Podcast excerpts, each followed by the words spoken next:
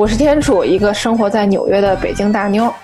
我是 Nick，一个游走在纽约的北京小胖。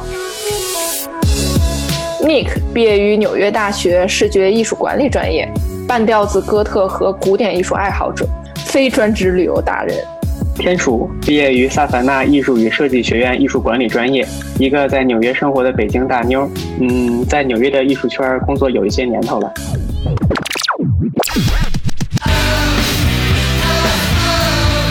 我爱纽约这座城市，这里可以满足艺术爱好者的所有幻想。我更爱我的家乡北京，用北京话唠嗑聊艺术，既满足精神又满足感情。纽约艺术趣闻八卦，世界最繁华都市的犄角旮旯，古往今来各路大咖。您坐在家里就尽情听我侃吧。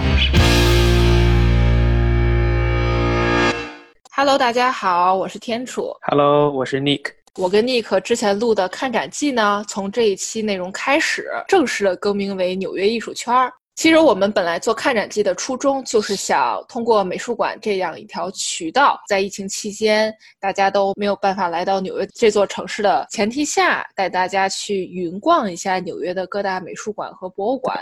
我们现在要跳出美术馆的圈子，带听众朋友们全方位的了解有关纽约艺术的一切。开眼看纽约，哎，这个名儿好哎，要不咱再改个名儿？听众朋友们有任何你感兴趣的话题想要听，也欢迎留言告诉我们。和 Nick 呢也会呃多多吸取大家的建议吧，为大家带来更多的好的内容。这个 Nick 呢也成为纽约艺术圈的常驻嘉宾了。谢谢欢迎。对对对对对谢谢欢迎，鼓掌鼓掌鼓掌，热烈鼓掌。Nick 和我会一起为大家介绍更多更好的内容。带大家看更多更好玩的纽约文化艺术界的知识。Jingle bell, jingle bell, jingle bell rock. Jingle bells. 因为圣诞节就要来了嘛，对，就是现在我们录这个节目的时候呢，距离平安夜还有整整的两个礼拜。这两个礼拜呢，纽约也逐渐会从一个刚刚经历过新冠废墟的这样一个灾后重建中，逐渐的苏苏醒过来，慢慢的走向一个非常繁华、非常富有活力的一个城市。我现在没有在纽约，我就不知道其实是不是现在街上的人都能在街上走。但我看这两天好像纽约唐诗又给封了，是吧？没有没有唐诗。还没有。中国听众朋友们也看新闻也能了解到，其实就是新冠疫情第二波已经来了。美国嗯的日增新冠肺炎确诊数量可以几乎达到二十到三十万之间，就是每天都在破这个单日增长的，算是单日增长记录吧。这个太危险了。对，但是大部分呢还真不在纽约，因为纽约呢三月份已经经历过算是孤身奋战嘛，那会儿纽约面临的是嗯新冠疫情最严重的时候。傲视群雄那个时候。对，但是现在呢，大部分的病例都集中在比如说德州啊、加州啊那边，包括加州上个礼拜开始已经 lock down 了，就是餐厅不允许吃饭啦，呃，你只能点外卖啦，嗯然后没事儿不能出去瞎溜达啦，就现在已经处于这个阶段。但是纽约呢，真的还好，因为可能确实是有三月份那会儿对抗新冠疫情已经有经验了，所以包括市长啊、纽约州的州长啊，哎，包括纽约市民嘛，也都是大家齐心协力。尽管这个数据在上升，但是还是说尽量的控制嘛。从感恩节开始，美国就完全完全陷入了一个节日的气氛。你就想吧，对，学生们哎也都陆陆续续放寒假了，那工作的人呢都特别鸡贼。鸡贼这俩打个双引号哈，打个双引号。为什，么这么说呢？就大家都开始各种请年假，就是把那个一、嗯一年攒下来的这种，比如说我有十天年假，就赶紧在圣诞节前后给请了。我该回对，家这，好好不容易能能凑一个小长假期，那肯定得好好的利用起来。对啊，不管是我回家探亲也好，还是出门旅游也好，哎，这个时间要利用起来。当然呢，商场也都热闹起来了。其实我觉得，如果从日期上来讲的话，你有没有觉得感恩节特别像咱们中国的小年儿？是，就是它是整个欧美地区圣诞季，就是整个冬季叫 holiday season，就是假日季这样的一个开始。的确，从感恩节开始，大家就就心就完全不在工作上了，就学习这都没有了。没错你年底有再做的 DDL，到了感恩节再往后，基本上就是能拖就是拖，呃，来年再说。其实你从日期上讲，平安夜其实就跟咱们的除夕夜似的，圣诞节的那几乎就是大年初一的那种感觉了，所以也就不难理解为什么说美国人从感恩节开始就各种折腾，比如说黑五，那就是 打响了这个购物大购物对购真是打响了购物的第一炮。之后有什么 Cyber Monday 啊，然后圣诞节、平安夜的各种商场、各种电商网站全都在打折，就是疯狂折腾。今天呢，我和尼克就带您看看。美国人，特别是纽约人是怎么过节的？不得不说，纽约人的圣诞节真的是仪式感满满。就跟咱过年是一样的，各种丰富的活动，从春晚到放鞭炮，现在这个城里不让放了，到逛庙会，到各种吃、各种喝，还出去旅游。咱们可能看外国人在过节的时候看似很单调，其实他们能逛的不比咱们少。大家总是说什么外国人的生活太无聊了，聚会只能在家里，因为外面实在没有说可以开门开到十点、十二点的。但其实到了这个 holiday season，就是这个冬季假期期间，美国人真的各种生活还是很丰富的。当然，今年呢是因为受到了新冠疫情的影响。所以呢，整个的包括活动力度啊，肯定是大不如往年，因为毕竟要控制这个人口的密集程度嘛。所以呢，刚才我们也提到了哈，这个商场呢都 happy 起来了，对吧？就人们也在是，纷纷选购礼物呀，给家里添置新物品、装饰品。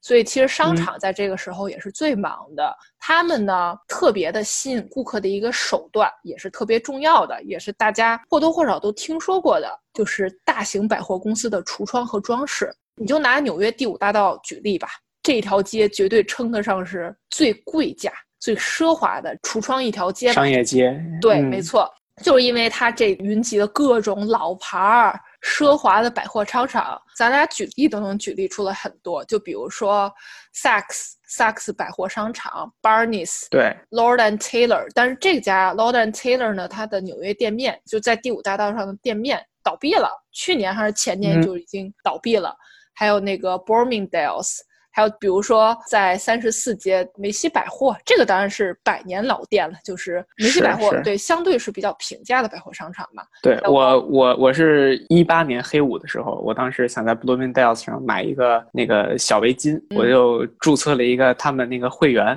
就是像这些所有的这些商场啊，如果你在商场里边拿了那个宣传单，或者嗯是你在他们的官网上面填了你的信息之后，嗯尤其是填了你的家庭住址之后，嗯每逢过年过节都得有一堆的广告的那种信，真的是纸质的信，还不是说那种那个电邮发到你邮箱的那种信，真的是纸质的信塞进你的信封儿。你我我每一次掏我那信信封儿的时候，一堆我梅西百货的、Bloomingdale's 的，就看了一大堆，哇，这这反正挺浪费的吧？就是在美国这种纸质媒体还是当地人能够接受的一一种，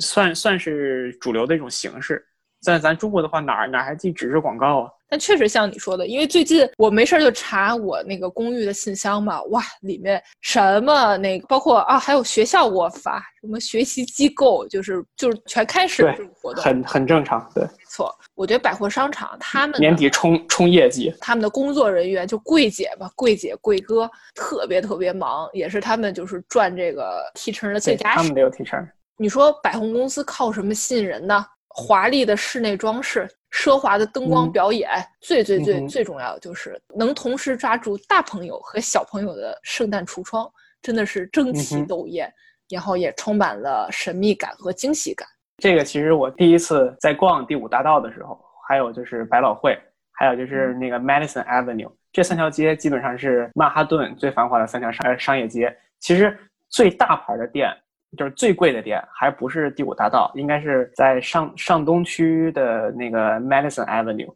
就它的那些品牌可能比像那个 LV 或者像那个爱马仕就这种工厂生产的奢侈品牌更高级，因为它在 Madison Avenue 上东区的全都是私人定制的嗯独立设计师品牌，就他们的那个东西是更服务于美国就那些有 old money 的人，正好就在家门口下边买个菜，我我我买个包。嗯，但是他们没几乎没有什么特别，因为我觉得，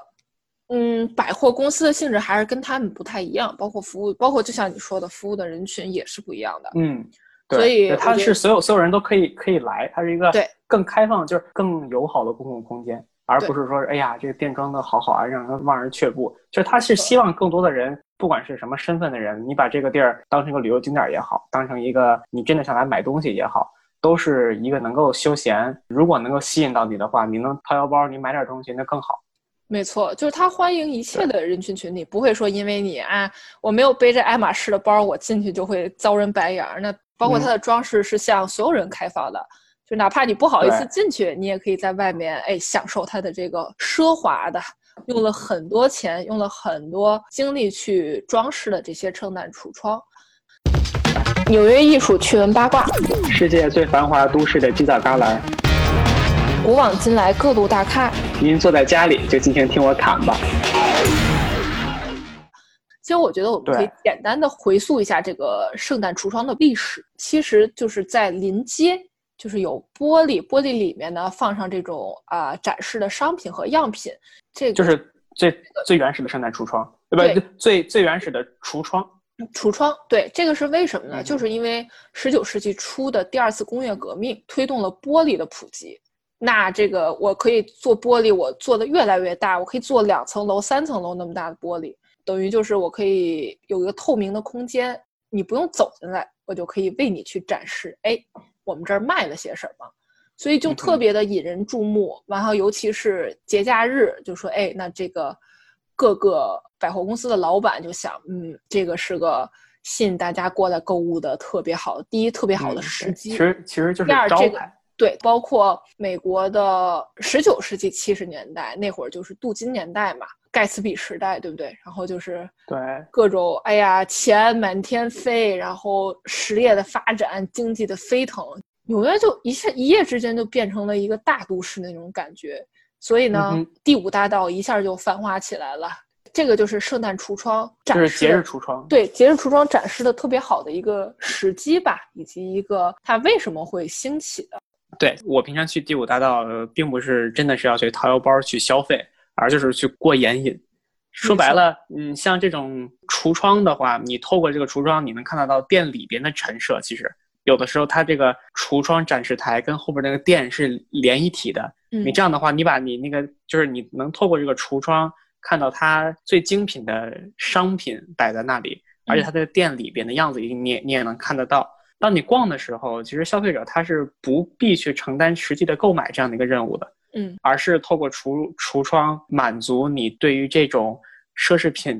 就观看的一个欲望、一个需求，这就够了。没嗯，所以嗯我这只要过圣诞节，我就去啊，真棒，爱马仕、普拉达看一圈，然后走。没错，贫穷使我们特别愿意在 holiday season 的时候上街去逛一逛，包括圣诞节也是一样。我觉得就大家就完全沉浸在这么样一个喜庆的气氛中。对，其实你你就想一个词儿，就是大过节的，是吧？大家都，嗯，你说那个，其实外国人，我觉得他们对于 KPI 的要求并不是非常高，就感觉他们完全不在乎挣节日的钱。你说到了圣圣诞节，待会儿我我们可能会提到，就是大家圣诞节晚上会吃什么。如果你圣诞节在街上走的话，会发现所有的餐厅都关门，他们不挣这个钱，他们也要自己去，过节就是过年就要去休闲、去享乐、去他们自己去消费。跟家人团聚。对对，就像咱们的服务行业在圣诞节是停的。对对。对，我们还可以再说一下，就说第一个圣诞橱窗是什么样的。其实就是在一八七四年的时候，梅西百货的创始人，他是第一次把圣诞老人给安装到了这个圣诞橱窗里，去展示这个圣诞节相关的这种装饰物吧。圣诞橱窗慢慢的，那就是越来越进步，就说融入更多的装饰啊，包嗯括之后的一些更加科技化的东西啊，更加视觉化的东西啊，都慢慢的去融入到这个圣诞橱窗的展示当中。这个也就是你想，都一百多年时间，就慢慢慢慢这最，最早就是圣诞老人在橱窗里边站街，确实是这样。但是后来就慢慢越演变越人性化，就说跟消费者距离也越来越近嘛。这也能够想象得到，在美国一八七六年再往后的时候，刚才咱咱们也说过，美国的经济其实是在全世界已经逐渐的到了一个主导的地位，嗯而这些橱窗设计呢，又把很大一部分有闲钱、有地位且嗯愿意去消费的这样一些有钱的上上层阶级，被它吸引到街上去，产生实际的消费。其实又带动了整个内需呀，包括消费社会这样一个进步。而且在这个过程中，你就想吧，花花绿绿的谁谁都喜欢，男人也喜欢，女人也喜欢，然后女人又是消费的主力军，对吧？所以 那个时候，其实尤其是到了一九零零年之后，美国已经正式的在欧洲以及全世界就称霸了。所以当时的橱窗也跟美国的经济综合国力在一块儿，就成为了每到节日的一个最大的一个庆典活动，相当于是。就是一年一度嘛，就大家过年嘛，其实就是过年那个盼头，算是。对对是。那这么漂亮的橱窗都是靠谁设计的呢？对，那就得掏钱，基本上是钱越多越好看。没错。那你说这个百货商场，它的本质是卖货，对吧？不懂设计，就说那怎么办呢？那他们就比如说会和艺术家呀、时装设计师啊、平面设计师啊，甚至是导演，就是他们会有这种合作。然后那当然啦，我就是给钱嘛，然后你过来做。其实呢，对这里面大家最熟悉的一个艺术家，嘿，他呢也参与过这个橱窗的设计。这个艺术家呢就是安迪沃霍尔。嗯，那个业务非常的广。对，因为他嘛是艺术和商业结合的大拿。就闯出了这条路嘛，在上个世纪五六十年代的时候，他呢就设计过纽约的百货商场的橱窗。安迪沃霍尔呢，大家都知道他很商业，所以呢他不会排斥去做这个橱窗，反正能挣钱就行嘛。当然呢，商场方面呢也特别喜欢这个走在时尚最前沿的、绘画功底一流的、能把商业和艺术结合的贼溜的艺术家。所以，哎。这么一碰撞，这火花就来了。但是呢，在那个年代，同样有另一批艺术家并不是这么想的。嗯，就比如说我们特别熟悉的这个劳森伯格，还有这个 Jasper Johns，他们呢其实都给 Tiffany，就是那个著名的珠宝品牌设计过橱窗。但是他们是哪批呢，就说不不不不不，商业和艺术结合真的太扯淡了。尽管说我们要赚钱生存，但如果在纽约艺术圈混的话呢，就不可能让别人知道我们在做橱窗这种啊艺术和商业结合的事情。所以呢，他俩特别鸡贼，他俩用了个化名，就是一个组合的名字。所以虽然是他们在设计，但是艺术圈的人呢，当时是不知道他们俩在做这个事情的。所以这个插曲还挺有意思的。因为当时在那个并未完全商业化的纽约艺术圈来说的话呢，特别可以理解，因为那会儿就是像这个呃罗劳森伯格呀和 Jasper Johns 啊，他们的就是纯艺就是纯艺，不要跟任何的商业挂钩。就比如说他们一开始就很看不起安迪沃霍尔这种说，因为安迪沃霍尔他之前画插画，给这个时尚杂志做插画，包括设计橱窗等等等等商业行为，就是。让安迪沃霍尔直接住到了上东去，所以你就想吧，就是这些艺术家总总得要吃吃饭的嘛，总得要吃饭对。嗯，但是这些艺术家他们不这么想，他们就觉得说，嗯，艺术家就一定要穷着，就一定要那个有自己的个性，那跟商业结合都住到上东去，那算什么回事？那怎么能是纯粹的艺术家呢？No No No，不行不行。所以我觉得当时在那个年代来说呢，倒是可以理解这两位艺术家。当然了，后来就是安迪等一系列的这种波普艺术家嘛，慢慢去打破了这个规则。对，其实你就这么想，就是我就觉得可能像安迪沃霍尔他们这种波普艺术家，之所以把商业跟他们的艺术理念结合在一起，或者是说把这个生活跟艺术的边界线给模糊掉，嗯，我觉得他们其实说白了就是想光明正大的掐烂钱。掐什么？掐烂钱，掐烂钱，啥意思？就现在不是在网上会经常有这个梗，就是要掐饭，对，哦，掐饭，就是说，对，就是他们肯定是要想挣更多的钱，又怕过于商业损害他们自己本身清高艺术家的这样一个名誉、这样一个地位、一个形象，所以呢，那我就还不如就直接跟大家说，我我的这个艺术理念，它就是艺术跟商业是结合在一起的，干脆就妥协了。或者是说，就我摊牌了，对吧？我不装了。是是，我我就想挣钱了。没错，安迪和橱窗设计的故事又是怎么样的呢？一在一九六一年四月份的时候，安迪呢将自己的几幅画作展示在这个纽约的邦威泰勒百货公司。呃，这个邦威泰勒百货公司是啥呢？其实你要问我，我也不知道，因为它早就倒闭了。已经倒闭了啊。对对，但是呢，这个邦威泰勒百货公司，它之前的 location 就它之前的地点就是川普大厦第五大道的那个川普大厦。其实算是它倒闭之后呢，川普大厦把它的这个楼整个买下来了，做了现在的这个 Trump Tower 嘛。邦威泰勒百货公司在当时呢，那绝对是红极一时的。安迪呢，他之前在这个百货公司工作过一段时间，他就根据当时流行的漫画啊、黑白相间的广告啊，以及模特身上就是百货公司卖的这些模特身上穿的衣服作为灵感进行了一些创作，然后摆在了这个橱窗里。所以呢，这个就是安迪和橱窗的故事。当然了，除了安迪之外，还有一位我们特别熟悉的艺术家，就是达利，就是超现实主义艺术家达利。对，他呢，有有两撇小胡子的达利。对他呢，也为纽约的邦威泰勒百货公司设计过橱窗，是在一九三九年，那这个百货公司看来这老板挺文艺啊。很文艺，而且在当时这个占的算是占的份额算是很大。这就是纽约，让我们和您一起盘一盘纽约艺术圈。这就是纽约，让我们和您一起盘盘纽约艺术圈。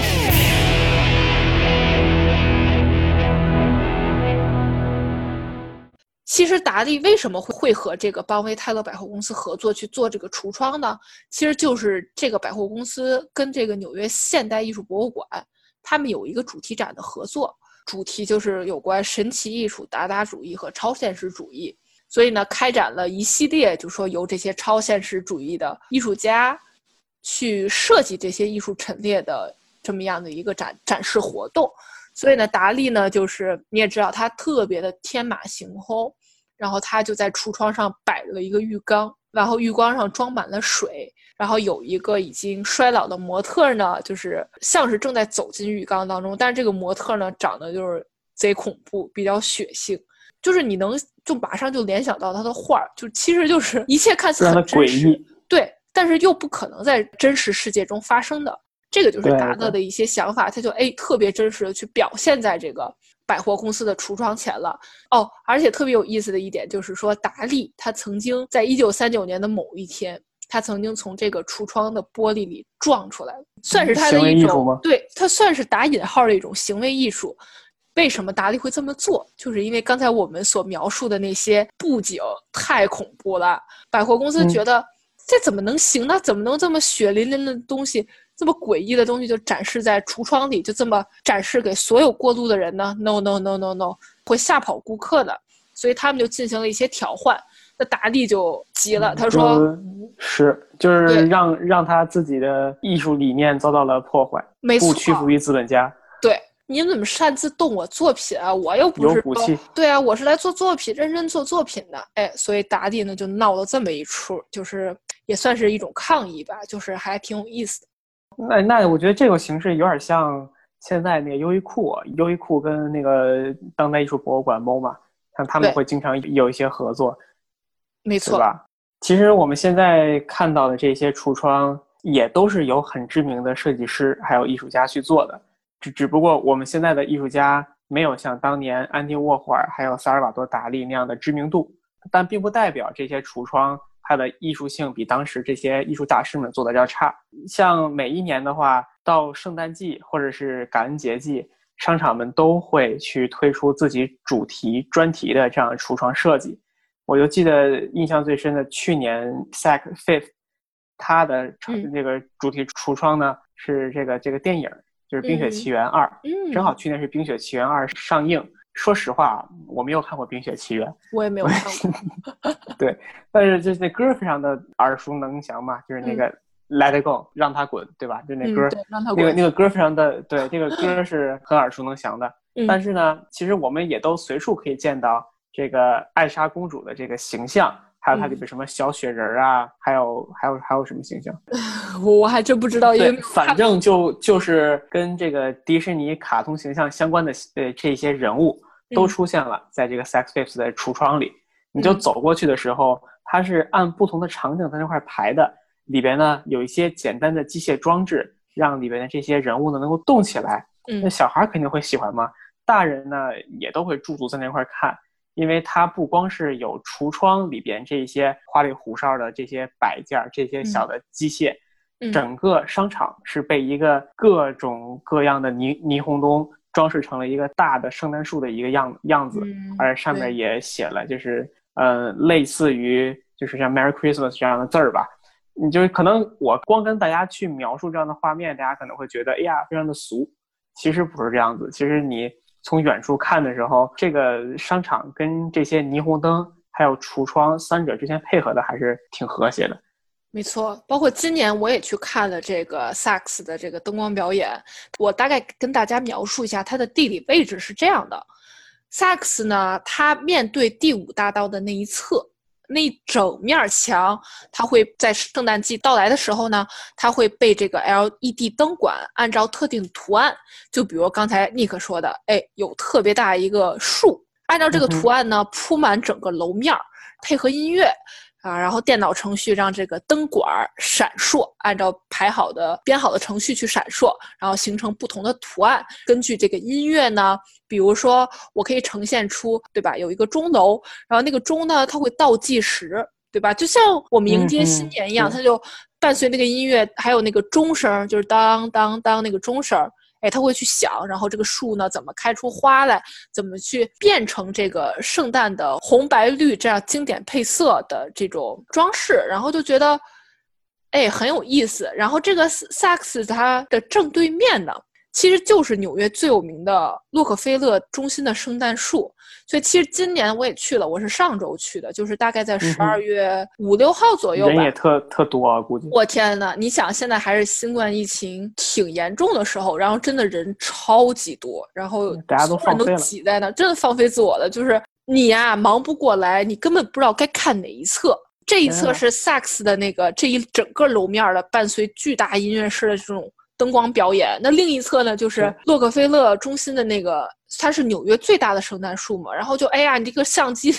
就不知道该拍哪边儿好，大家都是这样。今年呢，当然大家也都戴着口罩，不过真的你没有办办法保持社交距离，就是仍然是人挤人，所以呢，我也没有敢多待，然后我就走了。就是过不过节的不重要，咱还是怕新冠。其实我也是非常想再到纽约去看一看这种盛况，就是嗯像这种一条特别繁华的商业街，又能通车又能走人，且两边都是不同的景点儿。嗯这个其实在在北京，我想想不到哪有这样子的一条街。你说王府井步行街吧，它两边的商业，它它只能走人，车通不了，所以在去那块儿的便利性条件并不高。但是第五大道不一样，第五大道是纽约的一条主干道，嗯就相当于是在某一个地儿的一个主干道，它就是一个商业街，两边儿一直是有各种商铺、橱窗、霓虹灯，尤其是像这个 Saks Fifth，它是有灯光秀的。嗯。如果平常你是坐着公交车，我就记着我去年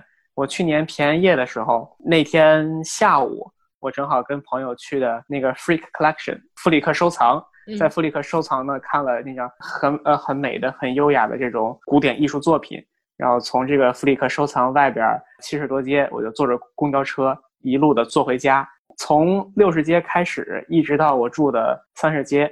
整个这三十条街街边全是各种商场，因为他那车是沿着第五大道走的嘛。就到了 Saks Fifth 的时候，前面那个人就是因为那个车，如果是你即使是过红绿灯，你要拐弯，你遇到行人，你也你也停下来等那个行行人，对吧没？错。所以的那个车就走不了了，因为它是要拐弯儿，拐到第五大道上去。嗯结果呢，那边人太多了，我天！你能够想象得到，你在公交车里边儿，你都想跟你司机说：“师傅，我想下去，我想拍一张图。”对，真的就特别的，就是你隔着玻璃都能感觉玻璃被外边儿这个商场灯光秀的音乐给震得在一块儿响。没错，而且那个那个那个场景还是很难忘的。其实我觉得今年特别迷的一点就是洛克菲勒的那个圣诞树，它不让人接近，就你懂吗？平常就比如说那个乐高店、服装店那一条道，不是你可以走进去吗？他不让你走了，就说你只有有预约你才能进去。它呢，哦当然是为什么呢？就是说怕这个，哎呀，大家呃都想离这个圣诞树特近，都想拍照，这个容易传染新冠。我就觉得这个嗯脑回路对真的对是一级棒，因为大家哪怕不在里面挤成一团，大家也会在外面挤成一团。嗯，嗨，那那那就不是洛克菲勒中心的事儿了。你在里边感染新冠，跟在大马路上感染了新冠，对吧？与我无关，是吧？对与我无关。对，然后像那个他在洛克菲勒广场那圣诞树的前边，就刚才我们说到一个小的通道，通道的正对面儿就是这个 Saks 的商场，而这个通道其实它是由一个阶梯性的几个水池或者花坛一样的一个一一个那种街边的造造的景观吧。嗯那个景观呢，我我不知道今年有没有，就是去年以及往年都是有天使的那种灯有有有灯呃灯光的像。对，就是它有一排的天使在吹着号，你嗯就站在这个景观整个这个长廊的最顶头的时候，也也就是你站在这个 Saks 那个商场底底下的时候，你向那个洛克菲勒中心的圣诞树看去，嗯你就会看到由一整排天使守护着的一个大的圣诞树，而那个尽头的背后是一个纽约最高的楼子之一，就是这个洛克菲勒中心。嗯，地标就是有点一对地标性建筑，虽然说比喻很不恰当，但是你去十三陵，就是这样，那个走那个神道也是一，就非常的嗯像，旁边有那个石像生，石像生嗯拱卫着最后的这个陵，对吧？有点这个意思，我觉得就是把点这个感觉整个十三陵的场景你缩小，然后把旁边这个拔地而起的高楼往上一堆，哎，差不多嗯就是洛克菲勒中心了。大家可以脑补一下。对吧？我想就非常的漂亮，就非常的有代入感。对，没错。当你走进去的时候，你就感觉离圣诞越来越近。说，哎，就是为什么圣诞树是过节必备的这样的一个元素呢？其实我觉得这个特别像咱们中国的，比如说大红灯笼，就是你商场挂里灯笼，挂大红灯笼，总会有每年不同的属相的这种吉祥物，就是我觉得是一个性质。但是为什么呢？纽约艺术趣闻八卦，世界最繁华都市的犄角旮旯，古往今来各路大咖。您坐在家里就尽情听我侃吧。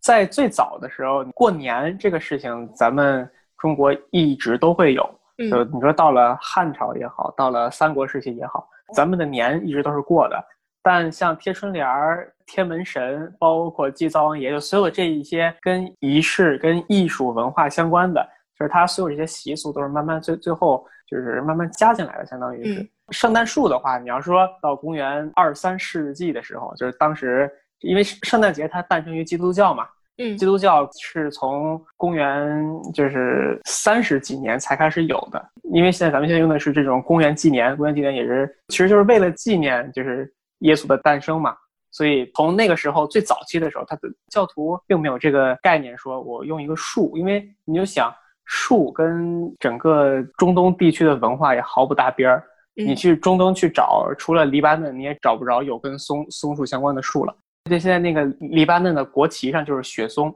那个地儿还是真的是有跟松相关的树的，但是这个树跟圣诞树还是不搭边儿的。真正这个习俗呢，应该是到了十六世纪，在北欧那一片的基督徒，他们最早本土文化有对这种农神的崇拜，而这个树呢，因为它是常绿植物嘛，一般都是用这种云杉树。云杉树它一直都会四季常绿，所以他们正好圣诞节，圣诞节在冬天最冷的时候嘛，赶在冬天最冷的时候，把这样一株四季常绿的树搬到自己的家里来，嗯，寓意就是来年也能够万物复苏，来年也能够让生活以及他们的这个土地生机勃勃。嗯，那我特别想问一个问题，因为我知道洛克菲勒中心的圣诞树上，它那顶儿嗯上，圣诞树顶儿上有一特别大的一个施华洛世奇的一个巨大的水晶球，星星形状的那种，对这个有什么特别寓意吗？对，这个是代表洛克菲勒家很有钱。啊，除了这个呢？对，这 除了这个，其实对那个所有的圣诞树上可能顶上都会顶着一个嗯芯儿。这个星儿现在咱们就看习惯了，觉得也挺好看的嘛。没错，嗯，但是它最早把这个星儿放上去的，其实这个寓意就是伯利恒之星。伯利恒之星，如果大家对这个西方文化有了解的话，应该会知道，就是耶稣在诞生的时候，当时在天空中，就那个晚上吧，上嗯空中呢有一个星星星，这个星星呢指引着这个牧羊人，还有那个从东方来的三博士，就一路的指引着这一大堆人到耶稣诞生的那个村儿，就是伯利恒，还有那个小马槽。等到了那个地儿的时候，这个星星才停下来，别人就觉得哦，这是一个指路星。就他指的这个路呢，就是耶稣诞生的那个地，就是它是一个 GPS，它就是一个定位。啊等于对，所以呢，圣诞树上顶了个别人为了 GPS。对，它顶了一个 GPS，这个 GPS 呢，就是那个指引着所有人往耶稣诞生那个地方去朝拜，就这样一个寓意。嗯，所以之后呢，这个星星就被放在了这个圣诞树的顶上。嗯，其实那个洛克菲勒中心这个圣诞树呢，它几乎是快有一百年的历史了。这是怎么回事呢？在一九三一年大萧条的时候呢，洛克菲勒广场就是一直在修建嘛，它呢给这个纽约市的工人们提供了四到六万个工作岗位。你就想想吧，大萧条时期你能有一份工作。咱就甭提稳定不稳定的，你能有一份工作，你能有一点点钱拿，哎，那就是感恩戴德，就是哎呀，你真是太幸运了。这个是资本家对打工人救打工人于水火之中的一个好的案例。没错，然后呢，这些打工人们呢，就是为了感谢说，哎，洛克菲勒广场给我们提供工作岗位，他们就自掏腰包 DIY 了个圣诞树。就是没想到，哎，我这个 DIY 的这么一棵圣诞树，最后竟然在之后将近的一百年时间中，它竟然变成了一项传统，而且它竟然陆续就变成了纽约市最大的圣诞树。就因我为这个寓意非常的好，就因为这个寓意就就是呃资产阶级跟无产阶级之间最完美的一次融合，对，因？为其实圣诞树它才有这个寓意。对，但是你说当时你说圣诞树它能 DIY，它能 DIY 多豪华呀？就是根本就做不了多豪华，就是一颗感恩的嗯心嘛，就那肯定算是对，呃，你能让我们所有这些有工作岗位的工人和他们的家人们能能踏踏实实、舒舒服服的过一个圣诞节，哎，这就是很了不起了。当然了，就是说那可能会有人问了，说，嗯，你这个圣诞树这么大，你说你就点亮吧，对吧？你就杵在那儿，你大概杵一个月左右，一个多月，那之后怎么办？嗯那其实这个呃，在节日结束之后呢，这些树都会被拉走，然后专门去那碾压磨碎它，然后做成木材，就是还是会循环利用的，而并不是说，哎，我这个嗯树用完了，我把我上面的装饰物摘下来，啪，我就给扔到野外，让它自我腐烂去吧，并不是，就是说还是很环保。就还是也算是很环保吧。其实我就看，像在美国还有全世界各地，就有很多环保主义者，他们会说每一年呀、这个西方人过圣诞节会砍很多圣诞树，就是他会砍很多的树作为这个嗯圣诞树。洛克菲勒这个树呢，它一般会采用，它一般会在美国各地，就是原始森林资源很丰富的地儿。去选一棵就是二十五米左右高的这么一棵挪威云杉，嗯把这个树砍了之后，就带到这个广场上，那装饰上这个灯还有星星。其实你就想，在环保界，它也开了一个坏的头儿，就是没错它每年都要去砍一棵树，而家家户户基本上，你说有点财力的话，都得买一棵圣诞树。我第一年到纽约的时候，我们学校边上就是在东村儿，东村儿有几个专门卖圣诞树的那么一个点儿，没错就，专门卖圣圣诞树的那么一个小在室外？对吧？嗯对，在室外，对，就在街边儿，就他搭了一个小棚子，小嗯棚子里边儿就是有大的有小的。我当时呢买了一棵特别小的，可能才三十三十多厘米。嗯，那个树呢，我就呃圣诞节过后我就回国了。回来嗯之后呢，那个圣诞树还是绿颜色的，但是呢，就它死掉了，就它嗯对，不是它上面那个枝子全掉了，就全碎了。我在我那屋扫那个就是那个圣诞树的那个松枝儿，嗯，我扫了一个学期，还还没扫完，天呐，它都嵌到那个什么暖气片里了。我天呐，我也弄不出来。而且你刚才提到，就是说街边上卖圣诞树的，我觉得这个也是纽约人过节的很大一个特色。因为纽约这种地方嘛，不像什么加州啊、德州啊那种地方，人人有车，而且特开阔，他们会专门开辟出一个大园林似的。圣诞树这种公司就把所有的树都放在那儿，你自己嗯去挑，你自己去选，然后你开着车你就拉走了。但是纽约没办法就看哪个，你就砍哪个。对啊，但是纽约现看现现杀。对，但是纽约没办法，你说人口这么密集怎么办？他们甚至就像尼克刚才所说的，我再补充一下啊，就是尼克说他们单独开辟出一个什么街拐角啊，也有。但是我见过很多的，你就想吧，本来那个在步行道上，比如说步行道宽能宽个三米、四米，宽三米左右，他们要开辟出三分之一或者甚至是三分之二的空间，左边儿一排圣诞树，右边儿一排圣诞树，你只能在这种地方买，而且留给人步行的通道。那就窄窄的一米，等于你跟人是是跟对面来人，你几乎要错着身子。就这个呢，嗯第一它是特别有节日气氛，在任何的这种你你走十条街，大概就能碰到这样的一个卖对，圣诞就是你你可能走二十多条街，能够穿过三四片圣诞树丛林。没错，而且因为他们卖的这些树都是新鲜的圣诞树，所以那个味嗯道，松叶的那个味道，哇，贼香贼香，就真的闻了上头的那种感觉。对，当然了，我觉得尼克刚才也提到了，就是环保主义者就是一直有一个争论在嘛。所以呢，我身边有很多朋友就一直在一到圣诞节就开始吵，就开始在网上各种圣诞节就该买新鲜的树，我买一棵假的我可以用十年，就这种争论还是不断的。但是可能对于我个人来说，我更倾向于去买假的圣诞树。当然，如果咱们是租房住的话，可能这个就确实有点麻烦，因为你每次搬家你都要带着这么大一棵圣诞树，对你办一个圣诞树走，对美国人在这儿都有家的话，那我买一棵假的圣诞树，我可以用十年。那质量好的，我甚至可以用二十年。对。其实像它这个圣圣诞树，就是被用作圣诞树的云杉，在美国就跟动物一样，它也是养养殖的，它也不嗯是说你到一个野生的森林里你就随便去采，砍伐，随便嗯去砍。对对，它也是圈养的。这个树就就跟那个打了激素的激咱们吃的那个肉肉的鸡一样，它就是跟肉鸡一样，它长得非常的快。嗯，它基本上一年整个可能三四十亩地，就是他们专门有生产圣诞树的这个公司，三四十亩地种种的全是这种的树，一年基本上你就能长得非常非常的高，嗯要把这些树砍掉，等春天来年再种新的这个松果，然后又能长那个新的树收。收获一波。对，所以所以它的确是一个呃产业，有需求的话，嗯，他肯定会按照美国的法律与对这种环境保护法、对这种商业法，就是他他肯定是合法的。所以嗯，如果大家想买这个树的话，不要觉得哎呦我是不是破坏自然了什么的，其实也还好，就跟咱们中国用的一次性筷子似的，它有很很呃很多公司，它也是种了很多那种竹子，因为咱们那种竹筷子嘛。虽然说，嗯我知我也知道他们可能有很多人会去谴责像日日本说每年从中国进多少双一次性筷子，全是在嗯东北砍的树，嗯其实也不是这么回事儿。你就想自己种的树成本非常的低，其实你要说去森林里边去砍树的话，那成本本来就高。这个我觉得就是观点的不一样嘛，所以这个美国人有用假树的，有用真树的，这个就是个人的一个选择的问题了。